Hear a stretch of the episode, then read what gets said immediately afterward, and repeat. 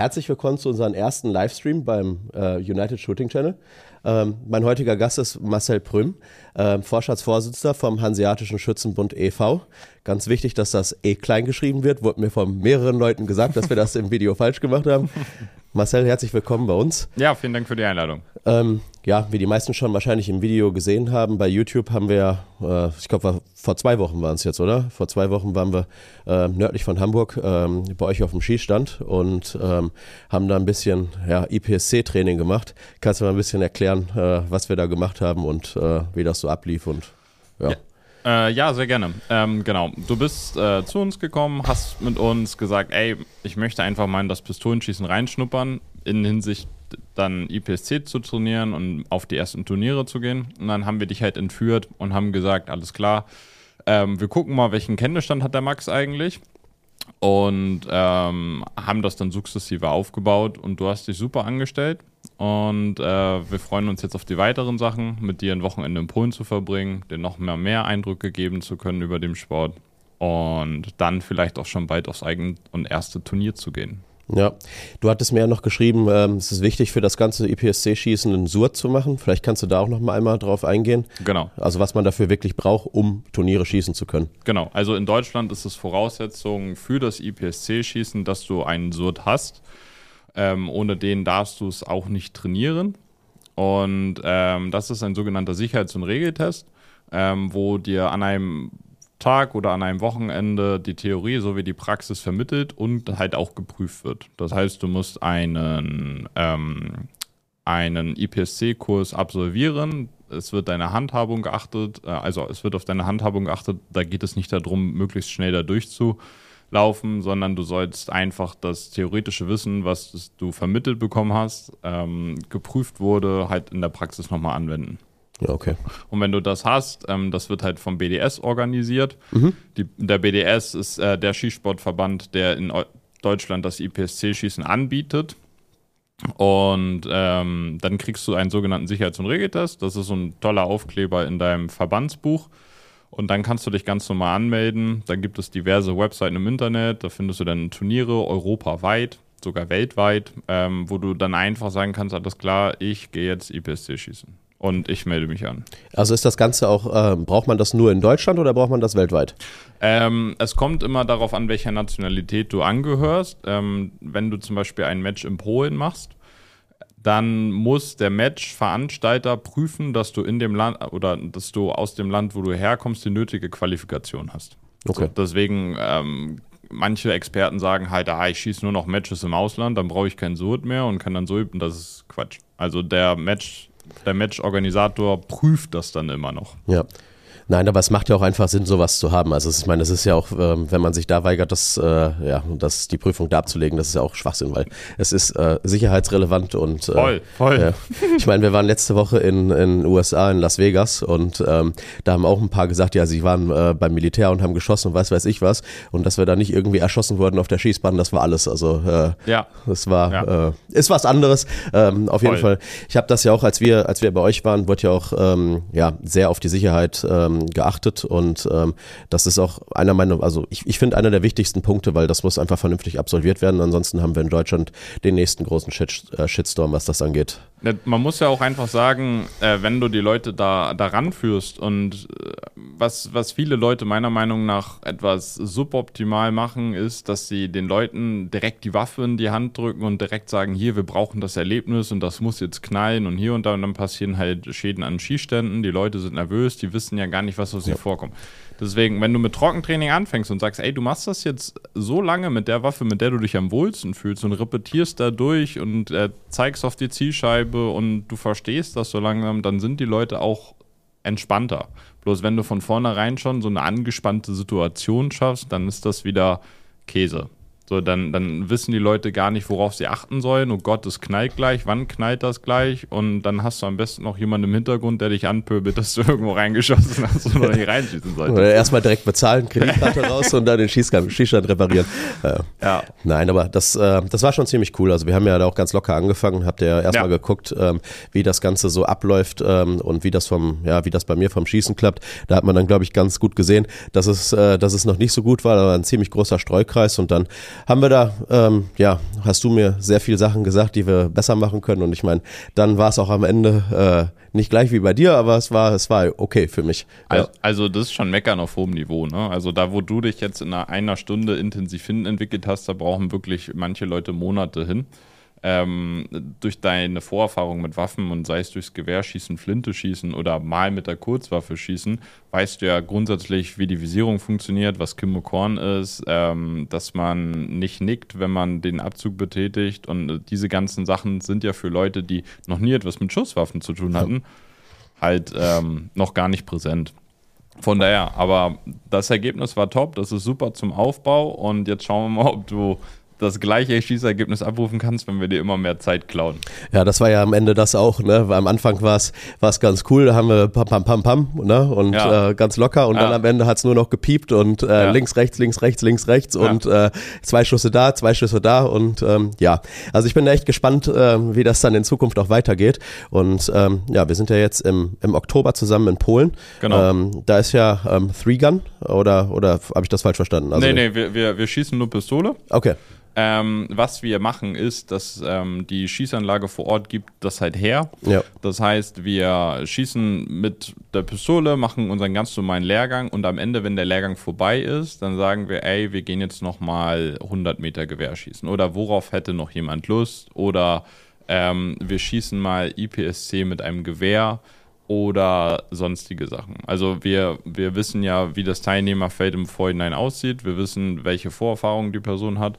Und dann kann man ganz schnell sagen, alles klar, ähm, mit der Gruppe können wir auch in die Richtung gehen, wenn sie da Bock drauf hat. Ja, cool. So. Erzähl doch mal was über dich, dein ähm, IPSC-Werdegang oder überhaupt mal deinen sportlichen Werdegang im Schießen. Ähm, wie hat das Ganze bei dir angefangen und ja, wo, aus welchem Hintergrund kommst du?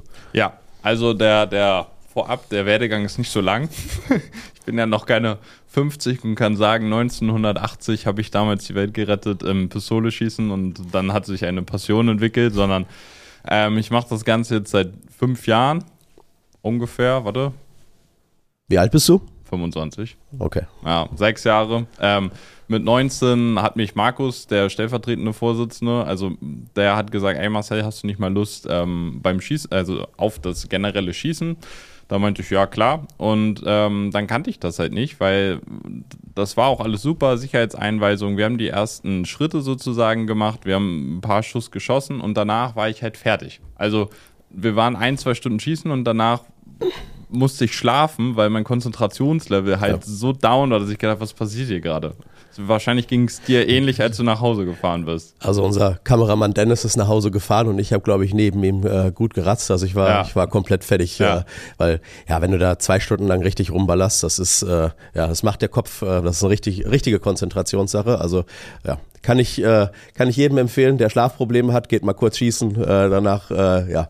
Voll, voll. Und, und äh, ich komme halt aus, also ich, ich komme aus dem Wettkampfsport. Ich habe früher ganz lange Kickboxen gemacht und habe da auch sehr, sehr viel trainiert und war auf Turnieren europaweit etc.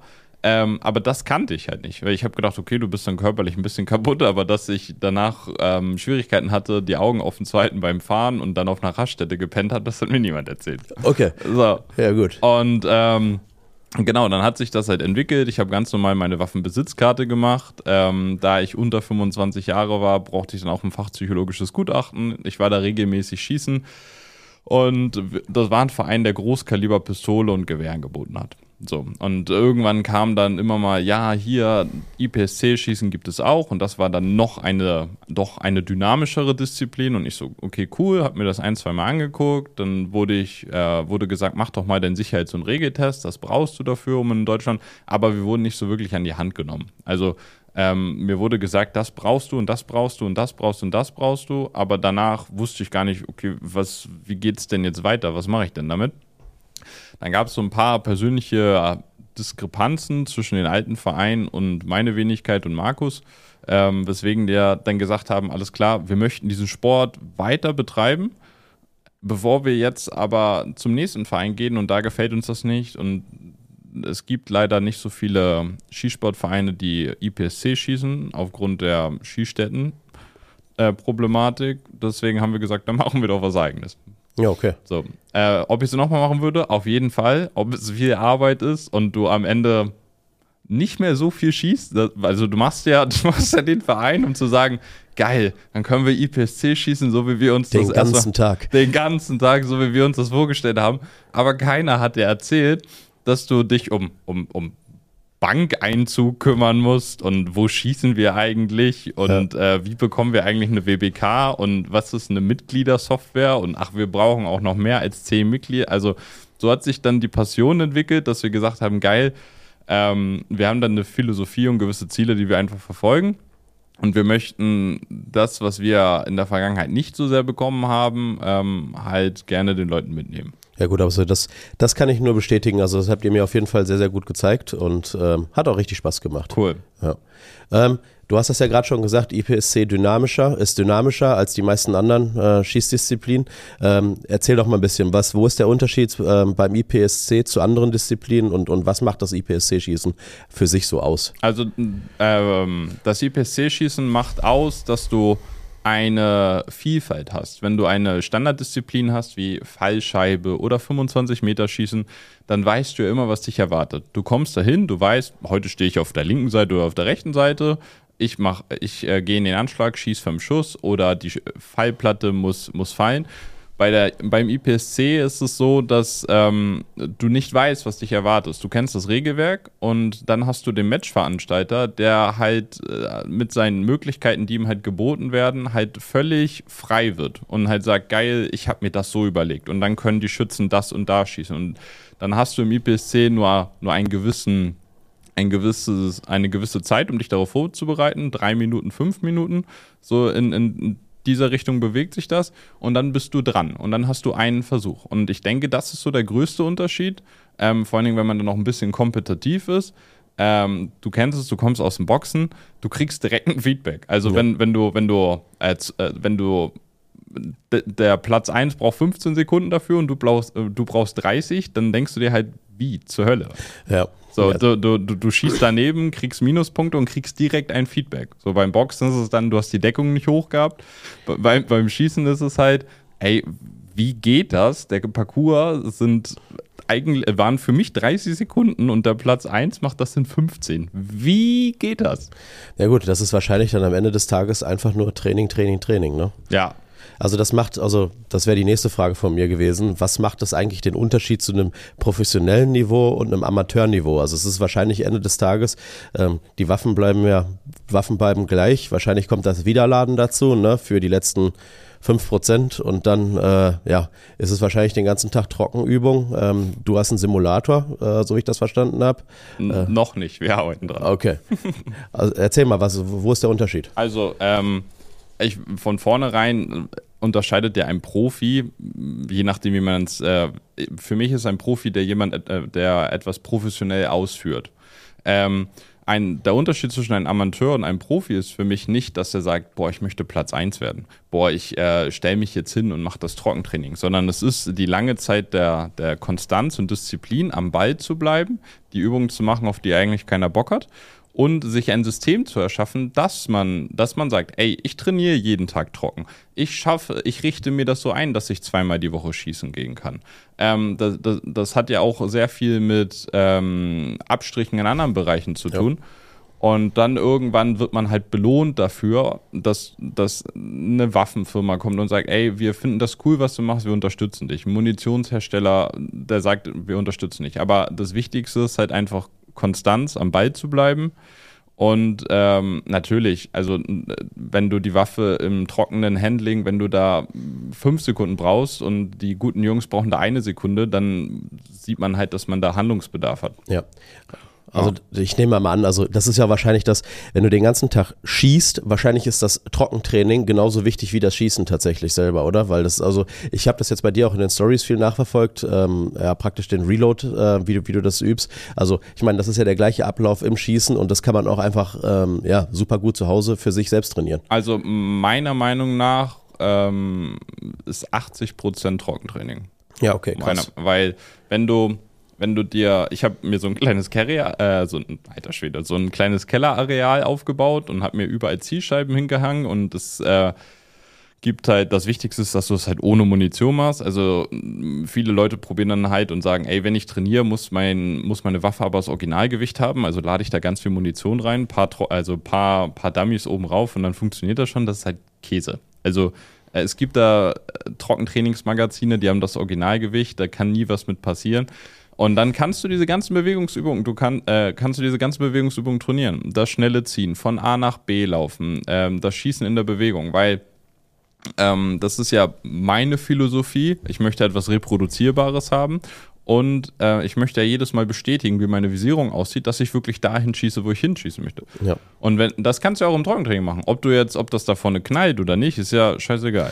Nee, du siehst es ja auch, sobald du den Finger krümmst ne, und sich was bewegt, dann ja. Genau wo du, du, wo es dann auch wieder den Unterschied macht zwischen wiedergeladener oder nicht wiedergeladener Munition, ist nachher, wenn du anfängst, ähm, das, was wir auch gemacht haben, dieses Gruppenschießen, dass du lernst, mit dem Rückstoß umzugehen. Das wird ja nicht besser, wenn du da noch Zielwechsel reinbringst und da läufst, ja. dann, dann potenzieren sich die Fehler ja nur. Aber wenn bei mir gibt das eine totale Ruhe, wenn ich weiß, dass ich im Trockentraining super schnell die Zielwechsel abarbeiten kann und immer wieder in der Mitte bin und mein, mein Training sozusagen sich auszahlt. Also ich muss mir nicht mehr so viele Gedanken machen, greife ich die Waffe richtig? Funktioniert der Magazinwechsel jetzt? Natürlich gibt es immer mal, dass man denkt, oh Gott, was tue ich hier gerade? Habe ich das erste Mal eine Waffe in der Hand? Aber die Fehlerquelle wird einfach minimiert, indem man halt also ich meine, der Mensch ist auch nicht perfekt. Ne? Man, macht, man macht immer Fehler. Man sieht es auch bei den Formel-1-Teams. Die sind jetzt im Monza, die machen, trainieren 3000 Mal den, den äh, Reifenwechsel und äh, dann klappt trotzdem was nicht. Ja, also ja. ich meine, dann kann es auch, auch beim Pistoleschießen mal passieren, dass ein, dass ein äh, Reload nicht, nicht richtig 100% klappt. Ähm, aber das ist halt, das ist halt auch das, was es ausmacht. Ne? Voll. Und, und man, man geht ja immer von den Stages, das habe ich jetzt auch vor kurzem erst so richtig verstanden. Alle Leute machen ja die Fehler. Ne? Ja. Also wenn du dann, wenn du dann anfängst zu sagen, oh Mann, jetzt habe ich ein, ein Mic, also einmal daneben geschossen oder der Magazin wechselt nicht oder ich habe jetzt zwei Sekunden länger gebracht, dann machst du dich gefühlt den halben Tag dafür fertig. Ähm, aber die anderen, die mit dir konkurrieren, machen ja auch solche Fehler. Ne? Ja. Also, wie du schon sagst, der Menschlichkeitsfaktor spielt halt eine Rolle und das ist halt auch das, was es halt interessant macht. So, wer macht am Ende des Tages die wenigsten Fehler und welche Basis ist am besten? Weil, wenn äh, ich finde das immer so spannend, also egal auf welchem Level, wenn du dir Weltmeister, Europameister oder in Deutschland die Top 3 anguckst, die Jungs trainieren ohne Ende und sind echt immer am Start und geben richtig Gas. Und die ärgern sich über andere Sachen, wo andere Leute sagen, boah, was war das denn für ein Lauf von dir? Denkt, das war total. Ja. Also, aber das Basislevel ist so hoch durch das ganze Training, dadurch, dass sie gesagt haben, ich setze mich jeden Tag hin, mache Trockentraining, ich betätige mich sportlich und so weiter und so fort. Also für mich persönlich geht gehört, ähm, ist IPSC-Sport ein Sport. Das heißt, es ist ein Athlet und der Athlet muss halt auch vernünftig auf seinen Körper aufpassen. Also ähm, sei es Ausdauerläufe, dass deine Herzfrequenz nicht so hoch ist, wenn du nervös bist, sei es ähm, vor allen Dingen diesem Fokussierungsprozess, das kannst du ja alles trainieren, dass du nicht so schnell müde wirst. Ich baue in meinem Trainingskeller, baue ich mir so Mini-Stages, also ich, ich tacker mir da 15 Zielscheiben hin und gebe mir 30 Sekunden Zeit, einen Ablauf, so, alles klar, das, das, das, hier, so und da und dann setze ich mich mental immer wieder selbst unter Druck, diese Abläufe zu machen. Und ich habe immer nur eine Chance. Und ähm, das, das verschafft dir auf dem Wettkampf dann eine gewisse Ruhe und Routine dass man das halt professionell, professioneller rangehen kann. Also wenn ich, wenn ich mich mit manchen Leuten unterhalte, die jetzt schon 20 Jahre darin sind, die, bei denen ist der Unterschied, was die morgens essen. Die sagen halt, okay, nehme ich heute die Salami mit und mit der Salami habe ich folgende Sachen gehabt und nehme ich jetzt das Brot mit und hier und da. Also man kann das halt wirklich bis zur Haarspalterei treiben. Ja. Gibt es denn bei dir auch irgendwie ein ganz komisches Ritual, was du vor deinen äh, ja, Wettkämpfen irgendwie machst? Weiß nicht, dass du irgendwie eine, eine Quietsch, Quietschente dabei hast, die du noch mal einmal irgendwie drücken musst oder was weiß ich was. Ja. Nee, nee, nee. Ähm, wir ich fahre mit Markus tatsächlich auch viel auf Turniere und äh, das ist halt meistens Registrierung morgens um sieben. Morgens um äh, 7.30 Uhr und dann hast du irgendwo ein Hotel, fährst dann noch eine halbe Stunde hin. Und ich habe mir mal in den, in den Kopf gesetzt, dass es halt, dass ich nicht auf dem Wettkampf wach werden soll, sondern dass ich davor schon wach sein soll. Also, mhm. ne? Und ähm, ich habe halt das Gefühl, immer nie genug gemacht zu haben. Das heißt, ich mache morgens immer noch Trockentraining. Ob das was bringt, wahrscheinlich gar nicht. Aber ich stehe halt dann auch um 4.30 Uhr auf. Markus schläft halt noch. Wir sind halt in einem Hotelsänger und der denkt sich, Marcel, was stimmt mit dir denn nicht?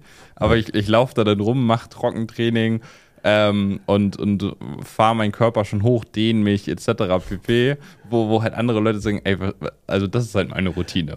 Also ihr merkt schon, äh, ja, der Marcel ja. Äh, äh, nimmt das sehr ernst, das Ganze. Ja. Ähm, aber das muss man ja auch. Ich meine, ähm, das ist ja deine Passion und ähm, anders, anders ist es auch nicht möglich. Also. Voll. Also ich, ich bin da auch vielleicht ein gebrandmarktes Kind, du kennst es aus dem Kampfsport, der Trainer sagt ja halt immer, ja, mach da noch mal eine Einheit, geh da noch mal laufen, hier und das gleiche Pensum habe ich halt einfach übertragen. Und ich habe da halt nie einen Trainer im IPSC. Das heißt, ich ja, durchs Trockentraining hat funktioniert, hat nicht funktioniert, hat funktioniert, hat nicht funktioniert. Ähm, und dann habe ich halt mir einfach die Frage gestellt, was wäre schlau, da noch mit reinzunehmen. Und dann kam da halt Reaktionstraining mit Grundlagenausdauer, Stretching, ähm, hier Visualisierung. Und so baue ich mir das gerade Step by Step können wir auch gerne mal ein Video drüber machen, äh, was so eine Vorbereitung für sowas ist, weil ja, was, was, was glaube ich viele unterschätzen ist, dass es, wie du es eben schon sagst, nicht nur Schießen ist, sondern dass es wahrscheinlich auch eine Grundfitness, die dabei ist und eine mentale Fitness. Solche Sachen kann man trainieren. Ähm, ich sollte da vielleicht äh, nicht, so, nicht so laut jetzt hier schreien, aber ähm, ja, ich, ich denke, das sind, das sind auch wichtige Sachen für den ganzen Sport. Ja, also du hast tatsächlich, das, das macht halt ab einem gewissen Level macht das halt wahrscheinlich den, den gewissen Unterschied. Ich kann es dir noch nicht sagen, ich bin noch nicht auf diesem Level. Ähm, ich habe für mich persönlich gesagt, wenn ich etwas mache, dann mache ich das richtig. Ähm, ich kenne auch die ein oder anderen, die haben ein paar Funde zu viel, aber sind trotzdem noch schneller und besser als ich. Ähm, das ist immer so die Philosophie, die man, die man dahinter verfolgt. Ähm, genau. Du hast eben gesagt, ähm, dass, du, dass du da am Anfang keinen, keinen hattest, der dich so richtig an die Hand genommen hat. Wie ist das jetzt bei dir im Verein als äh, ja, äh, Vorstandsvorsitzender? Ähm, wie vermittelst du das oder wie gehst du damit um, dass das Klima auch gut bleibt bei den Leuten, weil natürlich auch manchmal Rückschläge dafür sind ne?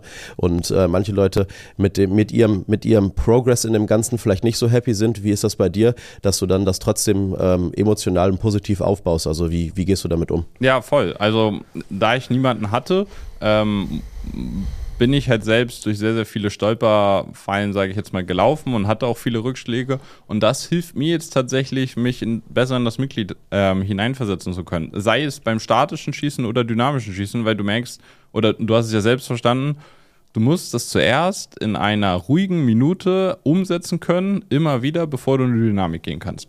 Und dann geht es tatsächlich darum, äh, die passenden Übungen zu bauen. Ne? Also wenn, wenn du merkst, dass, äh, dass eine Übung bei einem gewissen Mitglied nicht funktioniert oder bei einer gewissen Gruppenstruktur nicht funktioniert, dann bleibe ich nicht die ganze Zeit bei dieser Übung, äh, sondern ich bringe halt in jedes Training, was ich gebe, vier Trockentraining mit rein. Ich ähm, gucke mir die Schussergebnisse von jeder einzelnen Person an und dann bauen wir das Training halt. Es kann auch tatsächlich sein, dass wir fünf Schützen haben und jeder schießt eine unterschiedliche Übung.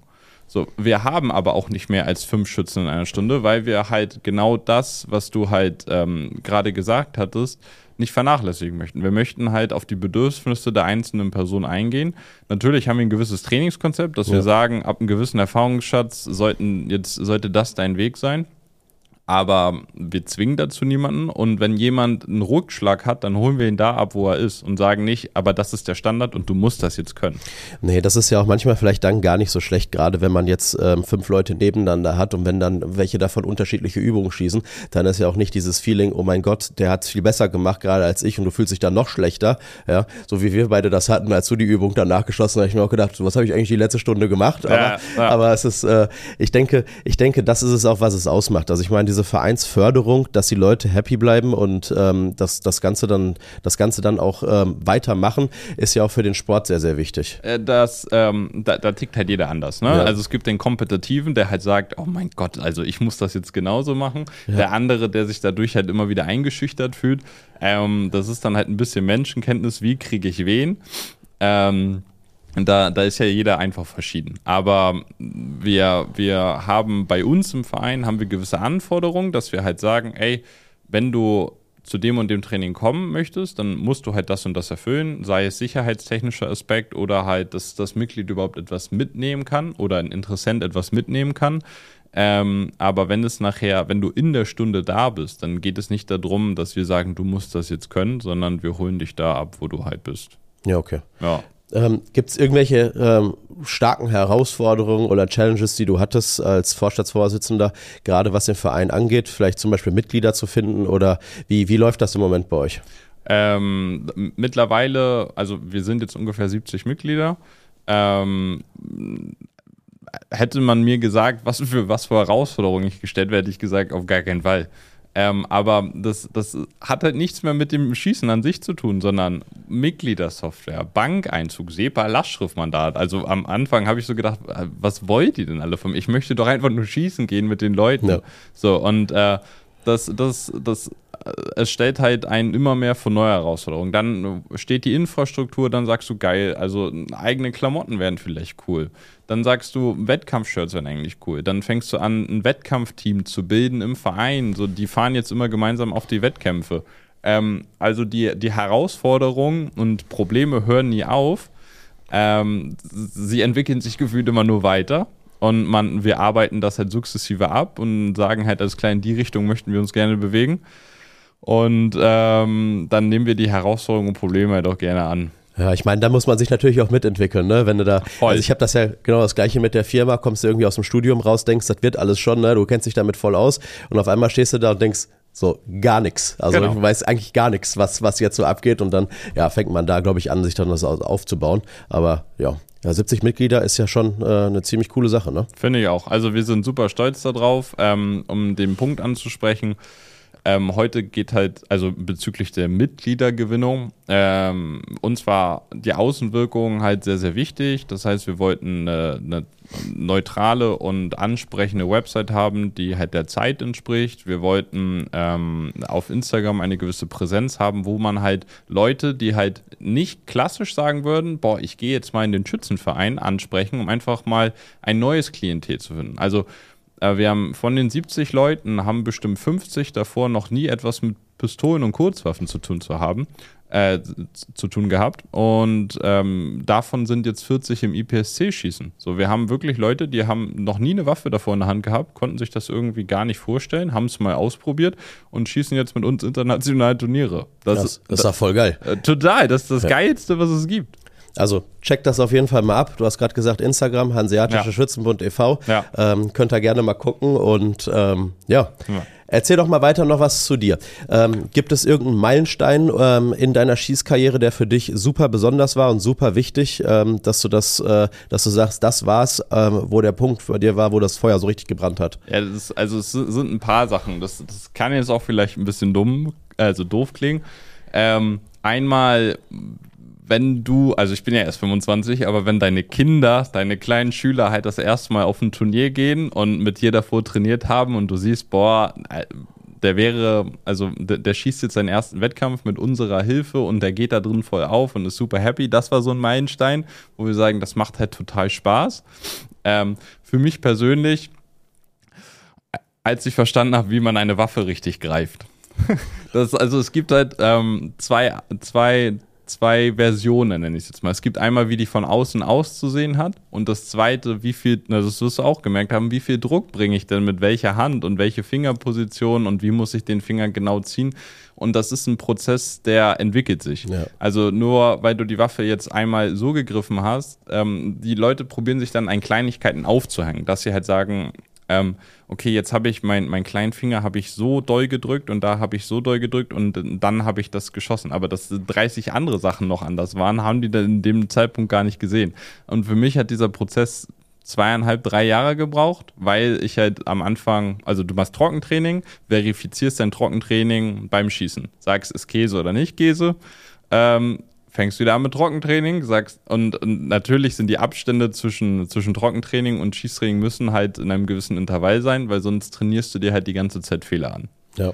Ja, aber ich weiß nicht, ob man das als Meilenstein nehmen kann. Für mich war das so endlich Endlich habe ich es verstanden. Ja, ich, also ich meine, ihr habt das ja auch beim Video bei mir gesehen. Ähm, ich habe ja am Anfang mit dem linken Zeigefinger auch die ja. ganze Zeit ähm, ja, praktisch äh, ganz komisch gegriffen. Dann hast du das irgendwann, ich denke mir so, oh, das fühlt sich ja zehnmal besser an als vorher. Ihr habt das ja auch ein bisschen kommentiert, was ich da für, für ein Depp war. Aber so ist das halt, wenn man anfängt. Ne? Man macht man Fehler am Anfang und dann hat man Leute, die einem zeigen, dass man es besser machen soll. Ja, vor allen Dingen ähm, die, die Handposition, ob jetzt ein Finger oder zwei Finger vorne sind, äh, ist äh, nicht, nicht, nicht entscheidend tatsächlich. Es geht immer darum, womit fühlst du dich am besten. Und ähm, jetzt hatte ich auch gelesen, dass die Leute gesagt haben, ja, dann, dann kann ich mit dem vorderen Finger die, die Waffe wieder schneller zurückbringen. Ähm, das ist tatsächlich äh, gelten die, die vorderen Finger nur dafür da, um ein Gefühl zu kriegen, wann ist die Waffe wieder schussbereit. Also es gibt wirklich sehr, sehr, sehr viele Leute, die mit einem Finger vorne schießen. Ähm, Lena Mitschulek, die in Amerika von Sig Sauer gesponsert wird und mehrere Weltmeistertitel hat, die schießt mit zwei Fingern vorne. Also da, da, da gibt es kein richtig und kein falsch, ja. sondern nur das System funktioniert für mich, das, fun äh, das System funktioniert nicht für mich. Und ähm, dann, womit habe ich ein reproduzierbares Ergebnis? Genau, es ist, am Ende des Tages ist es die Wiederholgenauigkeit, die es ausmacht. Wenn genau. du den beklopptesten Griff hast, aber damit gut schießt, dann, ja, dann, genau. dann, ist es halt, dann ist es halt so. Es gibt so ein paar Grundsätze, so hoch wie möglich an die Waffe, möglichst viel Kontakt und die Symmetrie. Ne, ja. Haben wir auch drüber gesprochen. Wenn dein einer Arm durchgedrückt ist und jemand sagt, du sollst dich wie ein Boxer hinstellen, dann hat das meiner Meinung nach nicht so wirklich verstanden ähm, weil es halt nicht reproduzierbar ist. Ja. Gibt es irgendeinen Rat, den du jungen Schützen geben würdest, die gerade mit dem EPSC anfangen, wo die darauf die am Anfang besonders achten? Ist es wichtig, direkt die teuerste, die teuerste Waffe zu kaufen oder ist es überhaupt erstmal anzufangen, im Verein erstmal zu schießen? erzähl mal. Also, ähm, ich persönlich sehe das als Trockentraining. Also Trockentraining, auseinandersetzen mit der Waffe. Welche Waffe das ist, ist eigentlich ist egal. Wenn das finanzielle Budget es hergibt und du sagst, das Waffensystem finde ich cool, dann eine Waffe kaufst du dir nicht jede Woche und sagst, das ist blöd, die tausche ich um, ich nehme was Neues. Also wenn das äh, Budget da ist, dann kauf dir gerne das Nonplusultra. Also sind wir wieder bei, womit fühlst du dich wohl? Ja. Und wenn du sagst, geil, die ist es, dann ist es die auch. Aber Trockentraining, Verständnis für die Waffe aufbauen und einfach anfangen. Und Konstanz ist alles. Also in den, in den drei Jahren, wo ich jetzt meine eigene Waffe habe und regelmäßig auf Turniere bin, kann ich an einer Hand abzählen, an wie vielen Tagen ich kein Trockentraining gemacht habe. Krass. Ja. Also es ist, es, ist, es ist egal, ob Weihnachten, ob Geburtstag. Ähm, es geht immer irgendwie. Und ähm, das ist wirklich, Konstanz ist das A und O. So. Okay. Ähm, was war das äh, merkwürdigste Ups? Äh, Erlebnis, was du je auf einem Schießwettbewerb hast, wo mal irgendwie komplett auf ein falsches Ziel draufgegangen ist. Gab es da irgendwas, so ein, so ein Meilenstein bei dir, wo Mer so richtig so. Ja.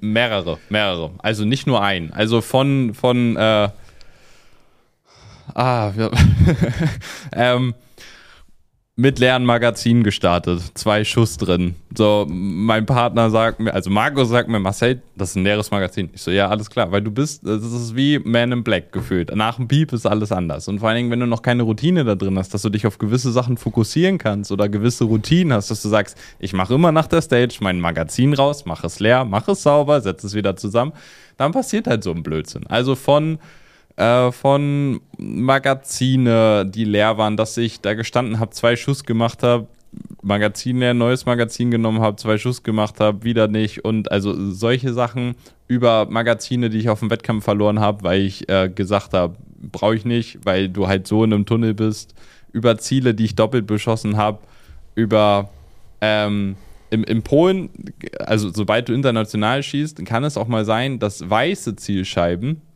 ähm, die Zielscheiben sind, auf die du schießt, und braune Zielscheiben, die sind, auf die du nicht schießen darfst. Mhm. Ähm, also genau andersrum zum, zum Deutschland mit No-Shoot und nichts. Und ich bin halt durch eine Stage durchgelaufen und habe nur auf No-Shoots geschossen. Weil ich halt Okay. so. Ja. Und äh, äh, das ist das Aber ist das wurde dann nicht gezählt. doch, doch klar. Ja, Also, nein, ich meine, also es wurde nicht positiv für dich gezählt, das Nee, Ganze. nee, nee, natürlich nicht, natürlich Ja. nicht. Also ich bin da runtergegangen und alle gucken mich an und ich wusste gar nicht, was ich falsch gemacht habe. Ja, okay. So, ähm, Aber das sind alles Lernfaktoren, die man dann voll, auch hat. voll, ja. das, das gehört auch dazu. Und was ich wirklich noch äh, jungen Schützen oder je, jede Person, die im IPSC ähm, schießen anfängt, du bist ja den ganzen Tag mit einer Gruppe unterwegs. ja. Und es interessiert wirklich niemanden, wie du schießt. Niemanden. Du hast am Ende deine Rangliste und abgesehen von den ersten Top 3 int- äh, ist das für deine persönliche Werteentwicklung ist das wichtig. Aber äh, die werden zugucken, die werden es aber nicht werten. Vielleicht wird sich der eine freuen oder nicht, aber es ist den Leuten wirklich egal. Also bleib wirklich bei dir, fokussier dich und fang an und sei konstant. Ich glaube, das ist sowieso in, im ganzen Leben immer einer der größten Punkte, dass man sich, glaube ich, viel zu sehr damit auseinandersetzt, was andere Leute über einen denken, ähm, anstatt an sich selbst zu arbeiten. Ich glaube, die meisten Leute sind so sehr mit sich selbst beschäftigt, sowieso in, in, jeder, in jedem Bereich vom Leben, dass die das gar nicht wahrnehmen, was andere Leute in dem Augenblick machen, außer du bist wirklich darauf anzugucken, was andere machen und wie gut die anderen bei den Voll. Sachen sind. Ja. Voll. Also äh, der, der, der aktuelle Weltmeister oder der, man nennt ihn Greatest of All Time, weil der seit 21 Jahren schießt und noch nie geschlagen wurde im IPSC. Ähm, Erik Raffel, ähm, da stehen vielleicht zwei, drei Leute mal mit der Kamera oder der, der arbeitet ja auch Stage für Stage ab und dann ist da mal ein Kamerateam und die Leute filmen. Aber das war's. Ja. Al- Also es ist wirklich dem RO, der freut sich, dass ähm, du da sicher durchgegangen bist. Deine, deine Kompanen in der Squad freuen, Entschuldigung, freuen sich, wenn du ähm, das gut absolviert hast, aber niemand interessiert das am Ende wirklich. Das ist nur für dich. Okay, ja, Ja. das ist das Wichtigste. Ja. Gibt's Gibt's irgendwas, ähm, was du sagen würdest, würdest du unbedingt oder gerne für die Branche ändern ähm, oder was geändert werden muss, was dir, was dir wichtig wäre? Ähm, also ich könnte zum Beispiel sagen, dass es, ähm, ich komme ja auch aus der Jagdwelt, ähm, das wäre mir zum Beispiel sehr wichtig, ähm, weil ich das auch so ein kleines bisschen gemerkt habe, ist, dass die Branche ist relativ klein, die Branche hat viele Feinde von außerhalb und es wäre ganz gut, glaube ich, für die Branche oder für das ganze Schießen, dass die Feinde nicht innerhalb von dem Ganzen drin sind. Lass die anderen Leute, lass die anderen Leute schießen und, ähm, und ähm, habt Spaß mit dem Ganzen, freut euch für die und es sollte nicht so ein, so ein Gegeneinander-Ding sein, sondern eher ein Miteinander. Ja, die, es ist halt die, die Schu äh, im Schubladen denken, ne? Also der ist Jäger, der Sportschütze, mit dem will ich nichts zu tun haben, oder der hat ja sowieso keine Ahnung, der schießt ja nicht auf Lebewesen, oder der, ähm, was es auch immer ist. Ähm, wir haben im Verein jetzt auch das jachtliche Schießen mit reingebracht. Wir machen ja auch Kurzwaffenseminare für Jäger. Wir sind auch mal bei der einen oder anderen Behörde gewesen und waren mit dem Schießen, weil wir halt sagen, wir können nur voneinander profitieren. Wir können dem nicht sagen, ähm, wir sagen, wir sind wie ein Buffet. Jeder nimmt sich das raus, was er möchte. Aber ähm, wir werden ihm nichts über Taktik erzählen. Wir werden auch nicht daran partizipieren, mit den Taktikschießen zu machen oder ähnliches. Da haben wir gar kein Interesse dran. Wir haben auch kein Interesse dran, ähm, als, als sportlicher Verein, nenne ich es jetzt mal, oder als Sportschütze dann zu sagen, boah, wir gehen jetzt mal mit auf die Jagd, weil jetzt weiß ich, wo ich hinschießen muss beim Reh oder so, mitten ins Leben. Das, also, wenn jemand Privatjäger ist, dann kann er das ja gerne tun. Und es gibt da ja auch bei den DJV-Scheiben gewisse Wertungsringe, aber wir helfen dir, wie du besser wirst beim Schießen. Ja. So. Ähm, für mich ist es einmal dieses Stereotyp-Denken und ich mache das, ähm, das Schießen ist nicht mein Hauptjob. Ich arbeite im Projektmanagement, habe einen Handwerksberuf ganz normal gelernt, habe da meinen Meister gemacht, war dann mit 21 Meister und dann gehst du auf die Baustelle und dann wirst du erstmal nicht ernst genommen.